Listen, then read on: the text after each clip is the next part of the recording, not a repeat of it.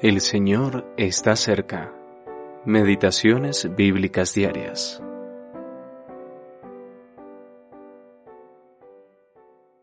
Prosigo a la meta, al premio del supremo llamamiento de Dios en Cristo Jesús. Filipenses capítulo 3, versículo 14. Correr directamente a la meta. En Filipenses capítulo 3, el creyente es visto como dejando atrás este mundo donde Cristo está ausente y continuando su viaje hacia aquel mundo mejor donde Cristo ha ido. Se le ve caminando por esa senda que lleva al cielo, con el corazón tan absorto en Cristo en la gloria, que considera como basura todas las cosas en las que se gloría la carne. Su mente está tan fija en las cosas de arriba que se olvida de lo que queda atrás este es el hermoso cuadro que ofrece este capítulo y que se ilustra con la vida del apóstol Pablo.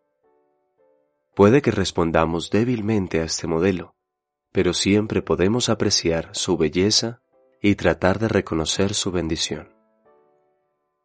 Gozaos en el Señor es la exhortación que abre este capítulo y que revela el secreto del camino que tenemos por delante. No se trata simplemente de alegrarnos por las bendiciones que hemos recibido. No, aquí se nos exhorta a gozarnos en aquel por quien hemos recibido tales bendiciones. A través de estas bendiciones nos acercamos al que las concede y descubrimos que Él es más grande que todas las bendiciones. Cuando discernimos lo atractivo del dador, entonces nuestros pasos se fortalecen en el camino que nos conducen a donde Él ha ido. Aquel en quien nos regocijamos es aquel a quien nos dirigimos. Si nos gozamos en el Señor, entonces también sabremos un poco mejor lo que significa seguirlo de cerca.